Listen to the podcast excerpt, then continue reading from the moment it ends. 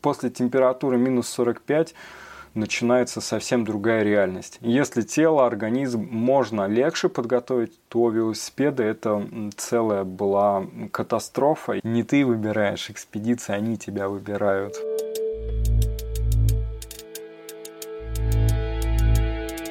Всем привет! На связи станция «Север». Меня зовут Евгений Серов, и это подкаст о северных территориях, путешествиях и людях, связанных с ними. Этот выпуск, э, в принципе, назревал уже давно, так как тема велопутешествий мне очень близка. Сегодня я общаюсь с очень крутым путешественником, велосипедистом Егором Ковальчуком. Егор, привет! Привет, привет, друзья! Привет, Женя! А, Егор, мы с тобой встретились, э, вот ты мне сейчас напомнил, в 2017 году, когда ты после гонки Red Bull автостопом добирался до Магадана, верно?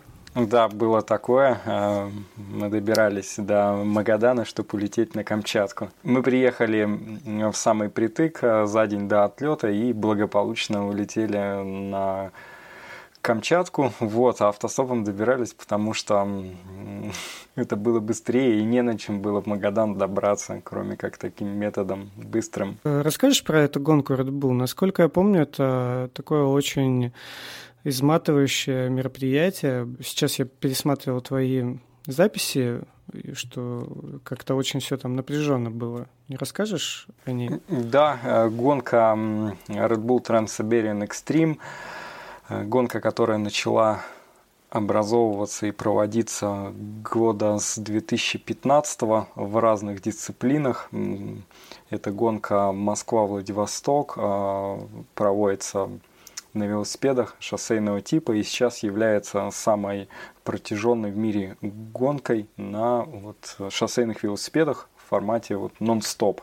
Первые годы эта гонка проводилась э, в зачетах до, то есть а, один велосипедист ехал смену, к примеру, 8 часов, тут же его сменял второй велосипедист, а, тоже ехал 8 часов. Первый в это время отдыхал. Так, так прошла, по-моему, первая гонка. Вторая гонка уже была в формате до, э, с большими парами, с большими спортсменами, но тоже в формате дуо проходила. Если я не ошибаюсь, с 2016 года появилась дисциплина соло. То есть э, каждый участник, каждый спортсмен э, проходит всю дистанцию, борется с этим огромным количеством километражей.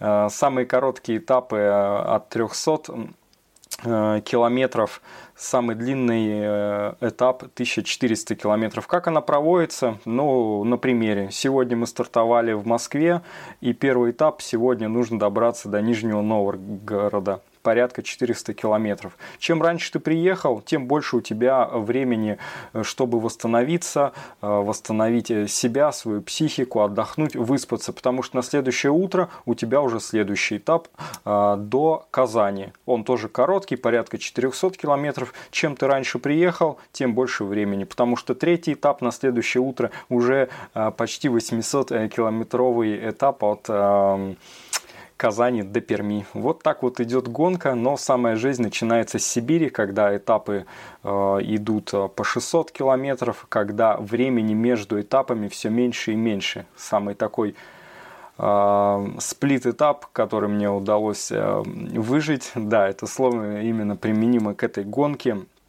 600 э, километров.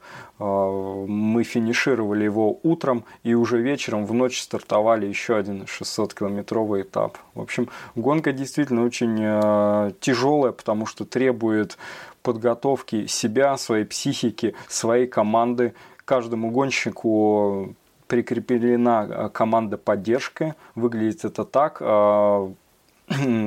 машина минивэн, в которой два водителя, и у меня вот было два саппортера. То есть э, моя команда, которая помогала мне наливать бутылочки, готовить пищу именно во время этапа. То есть мне достаточно было взмахнуть рукой, э, подъезжала машина моя, и они уже знали по жестам, что мне требуется, какой напиток, какая пища и так далее. Ну вот вкратце. Ты ехал один из э, уже сибирский, да, этап? А, да, мне удалось а, а, пробыть, наверное, в девяти этапах. гонка такая, что два раза ты можешь э, сойти с этапов, а на третий сход тебя дисквалифицируют. Вот. И у меня дисквалификация уже была как раз на этапе Красноярск-Иркутск. Вот, там я уже э, вылетел. Нас стартовало 10 участников. В 2017 году было две женщины. А, два россиянина и все остальные европейцы, американцы. Вот до финиша добралось, если я не ошибаюсь, а, три человека. Расстояние чуть больше 9000 километров и суммарно нон-стоп 21-23 дня.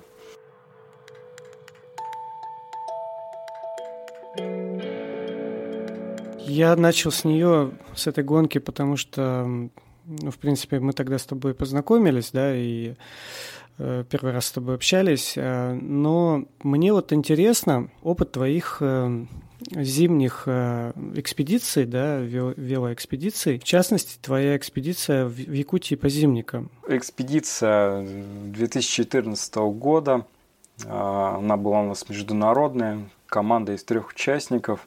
Соответственно, я, Егор Ковальчук, а мой друг, а организатор этой экспедиции Ан Чечнев, и наш хороший друг из Польши Кшиштоф Суховерский. Проект назывался «Дорогами памяти», то есть он включал как спортивную часть э, проехать по Якутии от города э, Нерингри до поселка городского типа Черский, э, так и такую историческую часть. Мы ехали по местам ГУЛАГа и затрагивали эту тему, изучали вообще историю, архивы, общались с многими людьми, ну и, в общем, как через себя пропускали частично всю вот эту историю.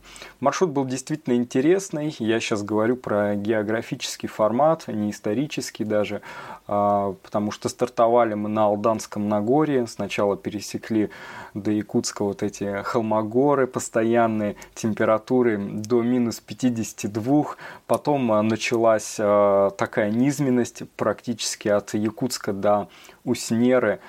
Нет, ближе, чем до Уснеры, до, до Хандыги была такая низменность.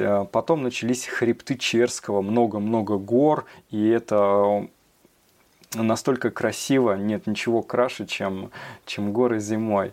Потом, когда мы их пересекли, мы как будто упали в колымскую низменность, и уже начался такой вот арктический север. Мы пересекли заполярный круг, а, дни стали световые продолжительными, началась тундра, мы ехали по озерам застывшим, по Колыме, и когда мы приехали в Черский, это было на 76-й день нашей экспедиции, 17 апреля, то мы, конечно же, грустили, потому что очень сложно завершать путешествие, завершать экспедицию, потому что ты хоть и ждешь этого момента, но ты живешь э, процессом каждым днем, и невероятно. Это было большое огорчение, что вот мы приехали, и все, наша такая маленькая семья, сплоченный коллектив дружный, вот сейчас разъедется и начнет что-то другое. То есть вы ехали втроем без каких-либо, без какой-либо помощи, да? Мы ехали, да, без машины сопровождения, и это был наш первый большой опыт зимних э, экспедиций на велосипеде. До этого у нас была по Томской области на 550 километров вкатка с Ианом, но там температуры, конечно, до минус 30 были, что, конечно, существенно легче и для велосипеда, и для организма. Мы предполагали и хотели сотрудничать э, с местной властью якутской, чтобы нам дали машину поддержки, сопровождения, потому что мы хотели заснять очень много материала, и нашему фотографу, который тоже э, был с нами, но встречал нас в населенных пунктах, Э, мы планируем, что будет машина, и он будет ехать где-то рядом. Но такого не было, к сожалению, может быть и к счастью. Вот. Ну, ехали, без, без сопровождения. Было очень много ошибок, конечно же, потому что в даже наших условиях э, Томской области, сибирских, э, сложно подготовиться. То есть мы не знали, как будет работать велосипед. Я именно про физико технические характеристики, как будет железо, как будут подшипники работать, как будут камеры. То есть, э, потому что после температуры минус 45 начинается совсем другая реальность. Если тело, организм можно легче подготовить, то велосипеды это целая была катастрофа. И с Нерюнгри до Якутска как раз самые такие жесткие морозы были. И вот э, все это время мы адаптировались, мы старались на ходу э, ну, там, перебирать велосипеды, вновь перемывать подшипники, потому что все загустевало, замерзало. В общем, и научиться справляться с техническими трудностями. Там у нас была частая проблема, что камеры лопались, а заменить камеру на морозе – это уже проблема, потому что твой насос, он просто ломается, крошится. И вот в каждой такой мелкой детали начинается целое вот такое исследование. Поэтому, когда в девятнадцатом году я поехал уже на Памирский тракт один зимой, я уже насос подбирал, который будет без шланчиков, который будет монолитный, в котором не будет нечем ломаться. Ну, если честно, вот э, ты же знаешь, да, Лоренцо Барон? Лоренцо, конечно, знаю. Итальянского велосипедиста. И вот он тоже писал в Инстаграме, что лопаются камеры, не выдерживает э, резина таких холодов якутских. И вот поэтому вопрос, как бы вот меня интересует Егора, как уже довольно опытного человека, как все-таки вот можно ли подготовиться к таким температурам? Да, вот ты сказал, что на Памир ты уже ехал готов, и ну, то есть, действительно ли ты уже учел все вопросы, которые могли возникнуть? Мы, когда готовились к Якутии, нас а, консультировали а, команда Павла Филипповича Конюхова, это младший брат Федора Конюхова, потому что у них а, в 90-х годах по Якутии было очень много экспедиций, и там по 9 человек они ехали. Ну и понятно, что 89-е, 90-е года в советской одежде, вот э, в кустарной одежде и на велосипедах, там, которые назывались Альтаир, самые простые. И мы очень много спрашивали вот э, по подготовке, и он говорил, что если температура ближе к минус 50, то на велосипед нет смысла садиться, то есть э, кати велосипед, вот, э, нужно его катить, не нужно его перенагружать, а так как ты везешь огромное количество вещей, вещей, снаряжения, э, запасных частей, то есть масса и нагрузка увеличивается, поэтому самое первое смысла ехать нет, то есть скорость и пешехода и велосипеда именно при температуре минус 52, она в принципе одинакова. Поэтому ранние часы, утренние, темные, вечерние, лучше велосипед катить. Это снизит риск нагрузки, что лопаться будет.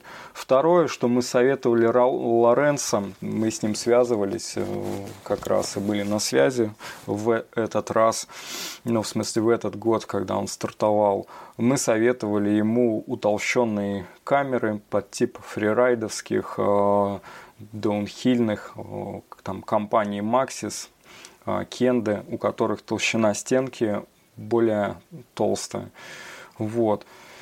Нам очень много советовали рекомендаций, но, как правило, эти рекомендации были не опробированы на опыте тех людей, кто их рекомендовал. То есть там нам советовали э, полностью камеры залить пеной монтажной, э, что там еще, а, налить глицерин в камеры для размягчения. И мы его лили, конечно, и там проклеить камеры тоже пеной, и все это, все это не нужно, все это наоборот лишнее, вот.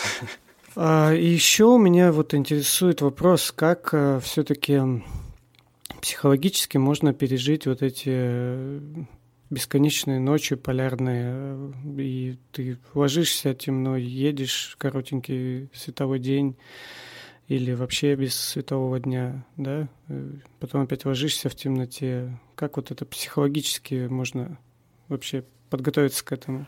Mm, ну, первое, а, первое скажу, что по подготовке все наше путешествие начинается дома, и чем больше мы вложим в подготовку и ментальную, и психологическую, и по экипировке, и по физике своей, тем нам легче будет в будущем. То есть а, даже вот эти моменты психологические одиночества, следует тренировать дома, к примеру, я вот в Томске живу, да, следует выходить на ночные тренировки, беговые либо велосипедные, выходить на мини, мини-походы ночные со спальником там, на реку, в лес, чтобы привыкал организм и привыкала психика. А, конечно, в Якутии нас ехало трое человек, и я скажу, что когда ты движешься с кем-то, любые трудности, они размазываются. Мозг не воспринимает это как трудности. Тебе проще и легче, потому что ответственность а, именно размазывается, этот термин говорю, на всех участников и больше как-то юмора. Когда ты один, а, совсем все по-другому. Это действительно, ну, я не буду говорить, э, и страшно, и часто страшно. Вот на Памире ехал, и жутко страшно, что вот сейчас лопнет ты на высоте под перевалом 4600 э, метров над уровнем моря. Э, страшно, что сейчас ты будешь вот здесь в стужу менять это колесо, ты в целом в себе уверен, но ты на 100% в любой технике не может быть уверен. Но трени тренировки, любые тренировки дома, они закладывают нашу психологическую подготовку очень сильно. Ты в своих лекциях да, рассказываешь, что нужно велосипед готовить так, чтобы ты вообще не думал о ремонте. А вот в таких суперсложных, суровых условиях разве это возможно сделать? А, невозможно невозможно, потому что ты в целом, ну, как бы, это нестабильные условия, не летние, и ты не можешь э, знать, как, как поведут себя, ну, материалы велосипеда, то есть железо, грубо говоря, э, другие механизмы. Поэтому ты стараешься запас прочности увеличить насколько возможно. То есть эм, в Якутии не было такого, потому что бюджет экспедиции у нас сверх маленький был, и мы сами были очень молоды. Там Иоанну было 21 год, мне было 25, не исполнилось еще, к Шиштову было чуть побольше. Вот. И не хватало у нас денег, чтобы велосипеды вот укомплектовать так, чтобы мы хотя бы немножко расслабились. На Памир я уже готовил. У меня были высокопрочные колеса, которые выполнены на заказ, хороший багажник, в котором я был уверен, а, что там еще минимизация деталей, жесткая вилка, подшипники промышленные, в общем, так, чтобы велосипеду нечем было как бы ломаться.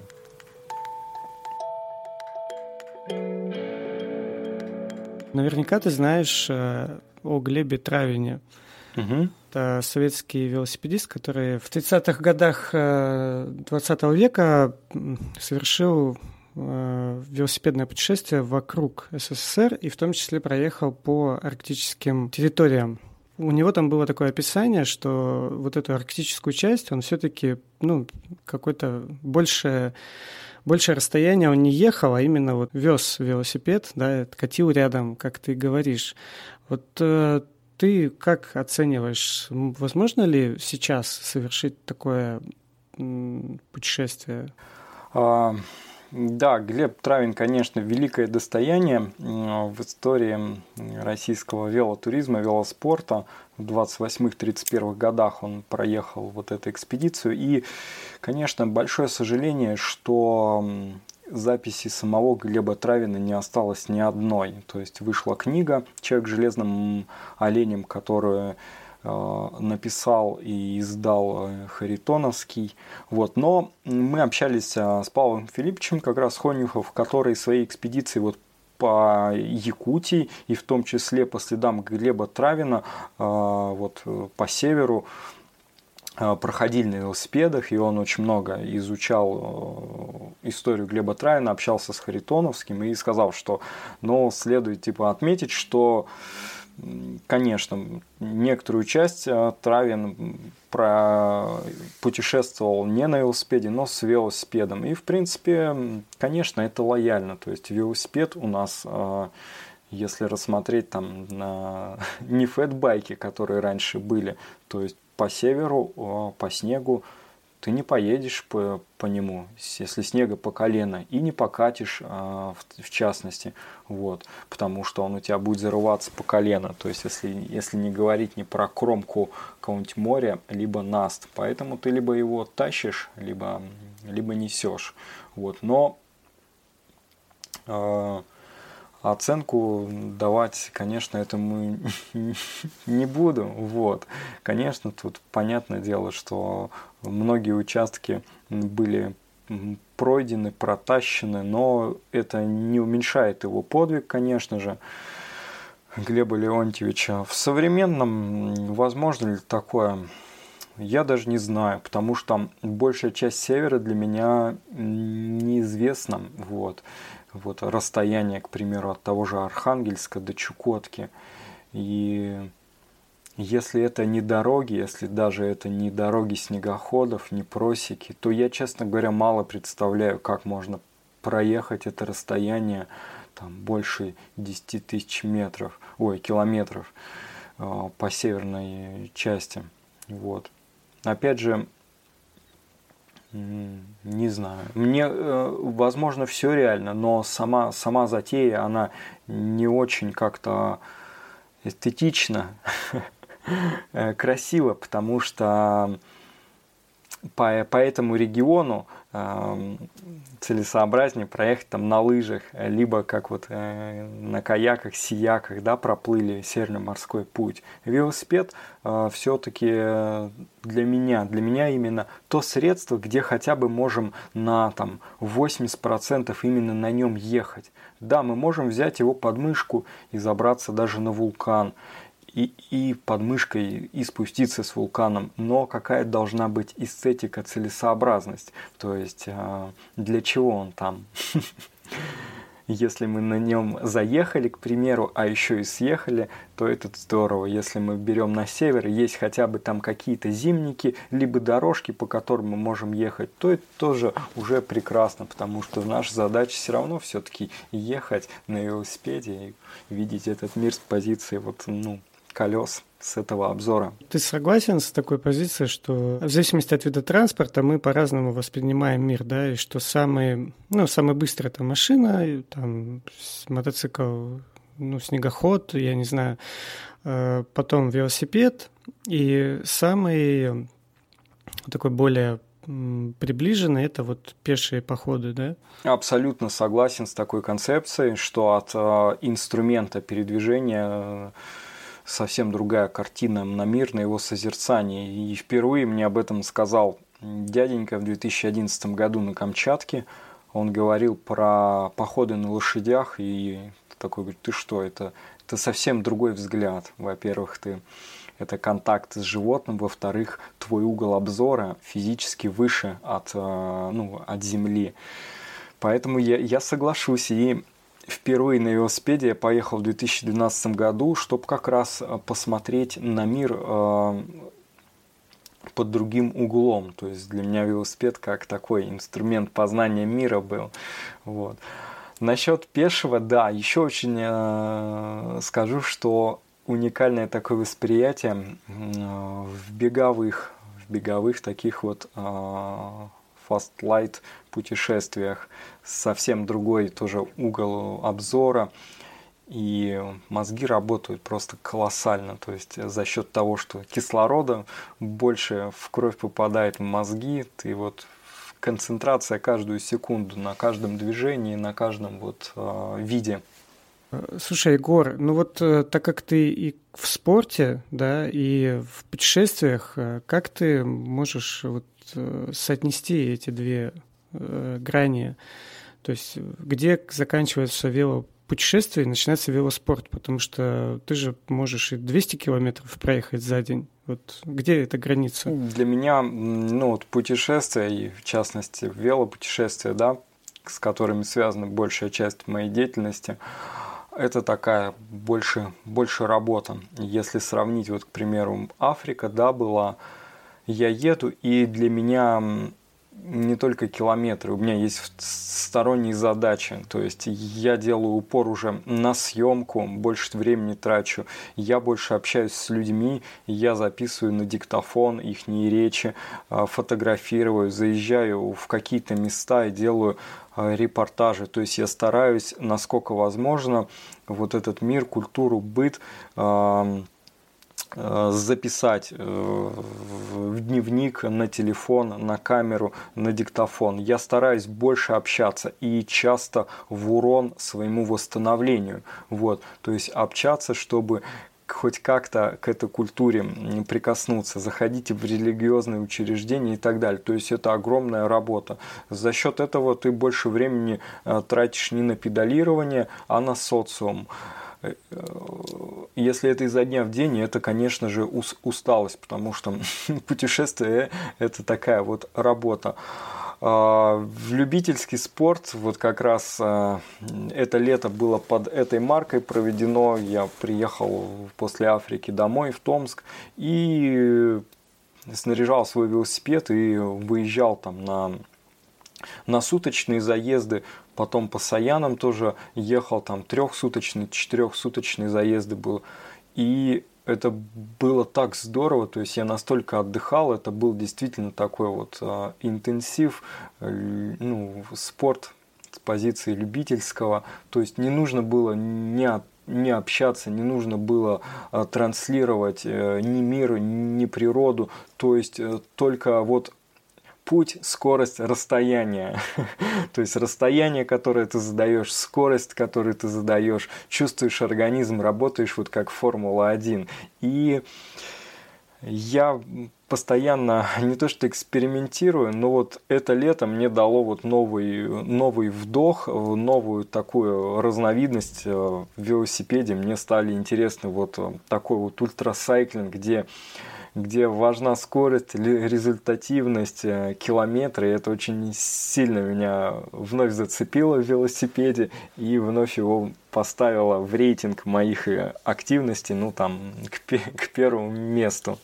Вот. Хотя мысли были и конечно, путешественнический, потому что идеи еще не иссякли. То есть э, поработать хорошо на Памире и максимально заснять те семьи, где я уже был, которые живут на высотах там 4000 метров и чуть выше, передать вот этот мир именно с позиции путешествия. То есть э, путешествие как или экспедиция, как правило, не про скорость, не про расстояние. И когда я еду, у меня порой такой диссонанс, потому что мне хочется поработать на результат, мне хочется потопить, так скажем, но нужно, нужно вот снимать, нужно фотографировать, нужно вот э, километром говорить стоп.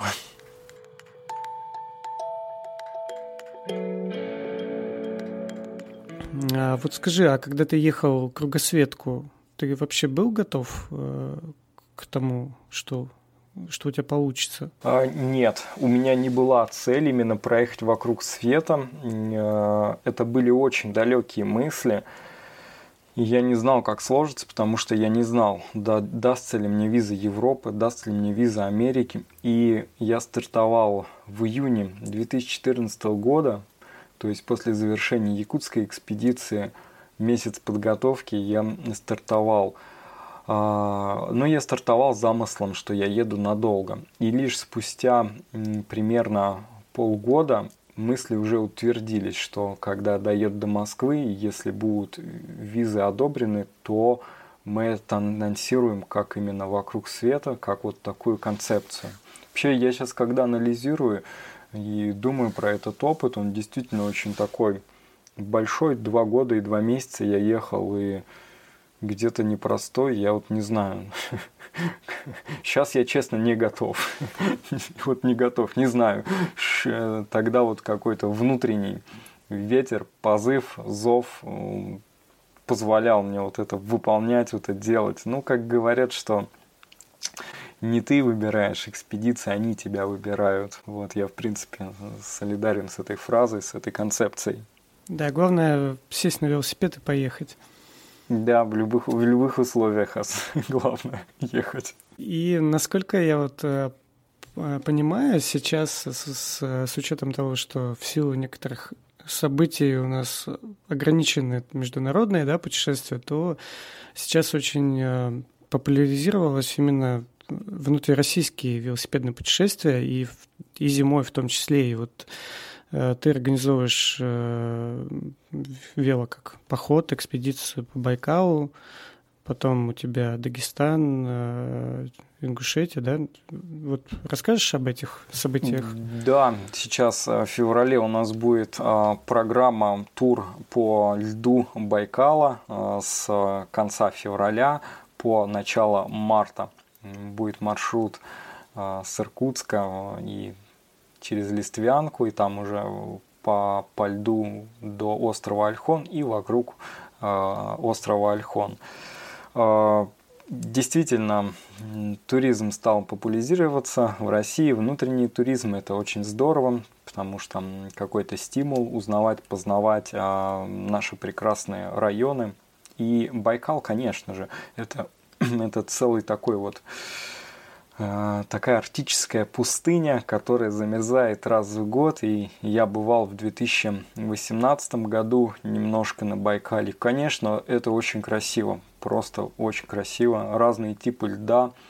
А, Байкал издает разные голоса, звуки.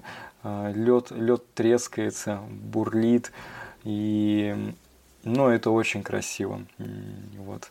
Несмотря, ну, и техническая сторона, то, что ты едешь на велосипеде, и сама красота озера, гор, а, солнца, ветров. Поэтому я думаю, что все будут рады этому путешествию, ну а кто решит примкнуть к нам, то милости просим. А в апреле а, мы делаем программы на Кавказе. Это будут формата байкпакинг – а, то есть с минимальным количеством веса и с определенной развесовкой на велосипеде. То есть немножко отличаться будут от классического велотуризма и от классического велопохода. То есть здесь за минимализм, за умение работать со снаряжением и с более хорошей подготовкой себя и велосипеда. У нас будет 4 программы – а, Дагестан, Чечня, Осетия и Приль-Брусья. То есть каждая программа плюс-минус на 8-9 дней. И я бывал на Кавказе уже в рамках кругосветки. И, конечно, хочется еще раз а, побывать в глубине каждого из названных регионов. То есть про вся жизнь Кавказа, она, конечно же, в горах, в горных э, населениях, где совершенно уникальная жизнь. Хочется ее увидеть самому, а, и заснять, и показать а, своим коллегам, товарищам, кто с нами примкнет. Да, если кто-то захочет поподробнее узнать про это, то вот Егору можно написать э, ВКонтакте. Да, я с радостью расскажу и поделюсь. В целом можно не только по программе писать ко мне, могу передать опыт, какой имеется. Какой, какой все-таки велосипед? Туринговый нужен. Ну, не для этих именно, а вот если ты хочешь путешествовать. Велосипед, ох, сложно сейчас говорить, потому что столько-столько велосипедов а, появилось, и опять же, маркетинг не стоит на, на месте. Я бы для себя отметил, что для любительского э, шоссе для себя, ну, то есть какой-то циклокроссовый велосипед, а для вот гор и таких э, велопоходов более такой экспедиционный, это может быть и МТБшник на разные резины от э, 2.0 до там полтора. То есть э, главное, чтобы была рама удобная, надежная, чтобы человеку она подходила по геометрии. И колё... главное, что позволяли зазоры. Колеса это как наша обувь, то есть э, можно поменять для асфальта, можно поставить чуть пошире, можно поставить чуть ли по, поусиленнее и потяжелее колеса, чтобы на север отправиться. Конечно, есть такая шутка, что э, количество велосипедов оптимальное для райдера это количество имеющих велосипедов плюс N. Типа, всегда не хватает какого-то. Но все-таки лучше м- стремиться к минимализму. Сейчас у меня вот тоже стоит 4 велосипеда, и Конечно, это может быть здорово, но нет. все-таки нужно стремиться к минимализму. Абсолютно. Ну, если из этих четырех, то какой бы ты один оставил? Оставил, ну, можно два. Один ну, то есть они у, тебя, они у тебя разные, то есть там шоссейники, МТБ или, Все или, практически... или как? Все практически, да, разные. Ну вот а, для скорости, конечно же, шоссе, либо циклокросс. Ну, наши дороги такие, что может даже, наверное, с более такой чуть пошире резиной циклокросс. Хотя вот э, лето я отгонял на классическом шоссере. Второй велосипед, который э, такой боевая машинка Merida Warrior Pro, э, который на 26-х колесах на жесткой вилке, такая боевая моделька, и скорее всего на нем я буду отправляться на Байкал и, наверное, и в на Кавказ, на нем тоже буду отправляться. Гревел там, либо, либо Туринг, ну, куча-куча названий. Главное, чтобы, чтобы он выдавал заданный результат, который, которого удостоен рейдер. Вот. Сейчас очень трудно э, вот э, человеку неподготовленному как-то э, или тому, кто давно не смотрел на разнообразие велосипедов, понять вообще, что из себя какой велосипед представляет и для чего он нужен. Маркетинг, да, работает, и появился, да, велосипед Gravel, а что такое Gravel, да, МТБшная рама только с баран рулем, ну, то есть, как бы, и маркетинг будет дальше идти, потому что мир, миром правит продажи, вот, поэтому Главное, чтобы было в радость, в удовольствие. Может, кому, может и Gravel, может и МТБ, может и Fatbike, все что угодно. Главное, чтобы было ну, человеку по кайфу.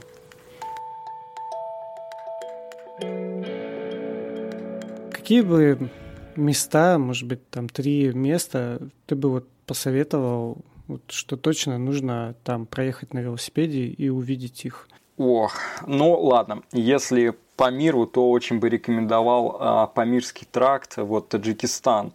А, рядом а, не, не попсово, туризма потокового нет, уникальные люди, сверхгостеприимство. А, посоветовал бы очень по лайтовому и для новичков, и для радости Таиланд. Называю ее самая велосипедная страна, и в принципе я про нее лекцию читал, может там будет вставка об этой стране. А, из, из третьего бы места, но пускай будет Индонезия. Вулканы, трекинг, а, океаны, море, э, добродушные, красивые, радостные люди. В общем, прекрасно. А, Африку не советую. Вот. Хотя рекомендовал бы и Африка стала тоже доступнее, можно улететь ну, сейчас не знаю, как открыто, в ту же Кению сделать маршрут на месяц с минимальными визами, с минимальными э, подготовками, затратами, финансовыми, техническими, и за месяц познать вот Восточную Африку. Из российских мест бы, ну, сейчас зима, я бы многим рекомендовал э, Байкал, и не потому, что у меня там программа сейчас вообще поедете ли вы туда на коньках, пешком, на велосипедах, просто побывать на этом огромном на огромной вот такой платформе застывшей. Это очень уникально. Поедете или просто туда и снимите домики, 2-3 дня поживете, побродите, неважно, но стоит побывать. Я посоветовал очень Камчатку. Камчатка стала доступна, стала намного дешевле. Если мы были там в 2011 году, это было сверхдорого и нереально было найти продукты, то сейчас Камчатка, конечно же, стала другой, доступной и все так же манит. Потом мы уже были в 2017 году. И треть, третье место бы, ну, пускай это будет, эм, не знаю, пускай это будет Кавказ, да, пускай это будет Кавказ, потому что от э, Каспийского моря до Черного моря можно проехать тысячи километров по, по дороге, да, асфальтированной, а может проехать по горам через э, все вот эти республики э, в несколько тысяч километров и увидеть вообще другой мир, хотя это тоже Россия. Вот. я про то, что это будет и безопасным, а, доступным, менее затратным. Подходим уже к завершению нашей беседы. Я не знаю, может быть, ты что-то хочешь посоветовать нашим слушателям? Я бы порекомендовал заниматься активным э, видом отдыха вот, э, с семьей, в одного, с друзьями, но сделать это как образ жизни, образ мышления, делать это в удовольствие, в радость. Бегаете, лыжи, сноуборд, э, просто прогулки, ходьба. То есть стараться проводить на воздухе, в лесу, даже если у вас нет возможности путешествовать надолго или это сделать своим образом жизни, то делайте микро путешествиях в рамках выходных выездов, но сделать это вот как, как воздух в приоритет. Спасибо тебе большое за беседу. Я думаю, очень вдохновляющие. Вот меня лично очень вдохновляет э, так, такие вот рассказы о путешествиях. Спасибо, Женя, тебе за то, что позвал на подкаст. Спасибо тем, кто прослушал. Я на связи. Мне можно, нужно писать. Вот я с радостью всегда рад поделиться, рассказать о том опыте, который есть, но не с позиции, что я вот сделал, я крутой, а с позиции, что все доступно вам, и вы также можете все это сделать. Спасибо э, слушателям. До свидания, до новых выпусков. Подписывайтесь и расскажите своим друзьям об этом подкасте.